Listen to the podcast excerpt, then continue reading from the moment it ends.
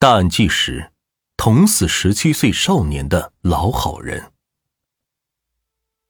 二零一零年七月的一个午夜，江苏镇江的街头发生了一起命案，一名十七岁的少年胸口连中两刀，当场身亡，而杀人凶手则是一名四十七岁的中年男子。按理说，杀人偿命，天经地义。既然这名中年男子犯了错，那他就应该受到应有的制裁。然而，就在命案发生的几天后，江苏镇江却有上千位市民开始为男子求情，而男子的同村更是有上百名村民联合写信为其求情。那么，身为杀人凶手，为何会有这么多人选择主动为其求情呢？当天深夜。这名中年男子又为何要持刀杀死一个少年呢？这一切的根源还要从一次呼救开始讲起。首先，先来介绍一下这个事件的主角戴洪富。戴洪富人送外号“毛胡子”，之所以要起这个外号，主要就跟他这一脸的大胡子有关。不过，别看戴洪富长得是有些凶神恶煞的。但戴洪富在街坊四邻里那可是出了名的仗义，因此他毛胡子的绰号也是声名远扬。二零一零年七月二十四日，戴洪富这天深夜还在一如既往的经营着他的大排档。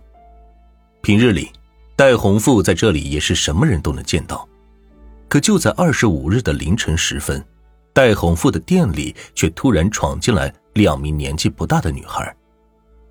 此时，两名女孩看起来十分的慌张，而随后就在看到店老板戴红富时，两人便立即开始了求救，言语中似乎二人是遇到了什么人的威胁。可就在此时，女孩的话还没有来得及说完，店里面便突然闯进来几个小青年，其中领头的那个人一把就拽住了女孩，随后二话没说，两名女孩就被几个人给拖了出去。此时，戴洪富是一头雾水，但没顾上多想，戴洪富便打算追出去看看。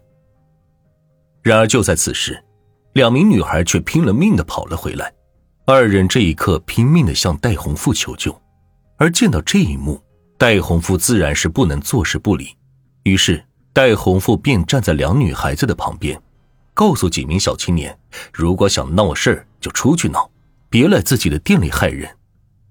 不过，就在戴洪富话语刚落，几名青年却直接开始了砸店，并叫嚣着必须把两名女孩给自己送回来。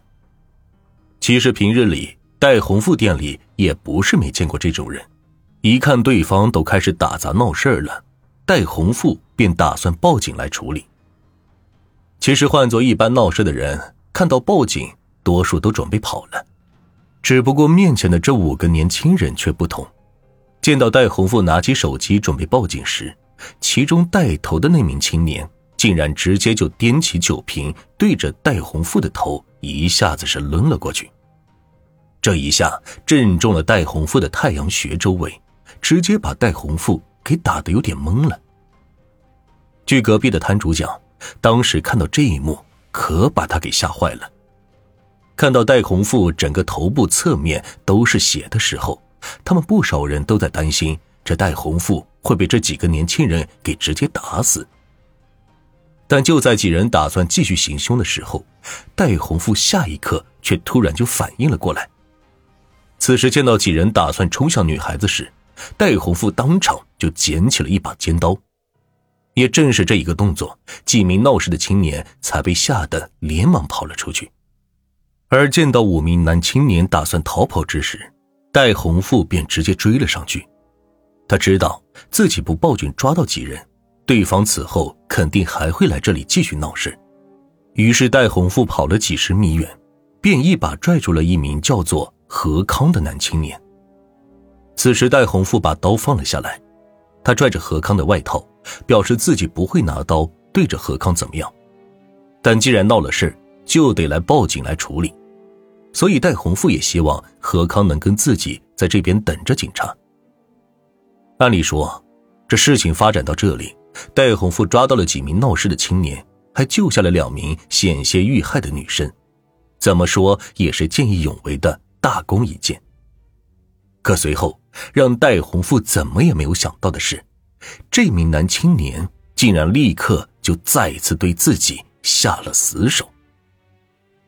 见到戴洪富逐渐平静下来后，贺康并没有打算绳之以法，更过分的是，趁着戴洪富一个不留神之际。贺康竟然再次拿起了手中的酒瓶，一下子就对着戴洪富的额头侧面死死的砸了下去。这一下，如果不是戴洪富运气好，可能当场就要殒命了。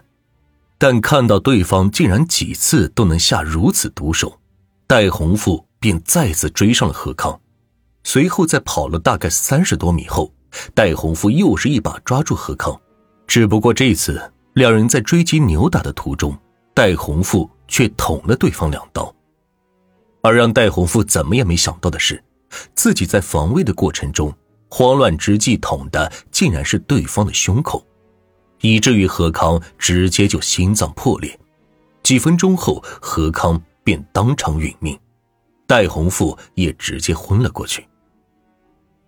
几天后，戴洪富都是在医院半昏半醒度过的。多数时间内，戴洪富也基本没有任何意识。其实此时他不知道，当天被捅伤的何康已经身亡。同时，戴洪富更不知道自己这一觉醒来，睁开眼便戴上了手铐。事发的几天内，其实戴洪富的事件还没能被传播开来。在旁人看来，这或许就是两拨人聚众斗殴引起的惨案。可实际上，戴洪富当天的确是见义勇为，在捅出那两刀之前，他为了保护两名女孩被拳打脚踢，还带瓶子砸。如果不是及时还击，恐怕死的就是自己了。但从面相上来看，戴洪富这一脸的大胡子，确实是有一种不好惹的感觉。如果不了解事情的缘由，或许不少人还真的以为他就是个经常聚众斗殴的人，而这也难免让戴洪富受到冤枉。而在狱中，戴洪富也表示，自己虽然是个外表看起来比较粗犷的大汉，但自己得知住院结束后就要坐牢，眼泪还是止不住的流了下来。自己一家人全靠自己养活。上有农村的老母亲，下有还在读书的儿子，一家人如今还担心会遭到报复。此外，戴洪富这个罪行很可能会是故意伤害罪以及故意杀人罪。倘若自己被罪名落实，又没有人肯替自己作证，那自己大概率会被判处十年以上有期徒刑。这严重的话，自己搞不好还成了死刑犯呢。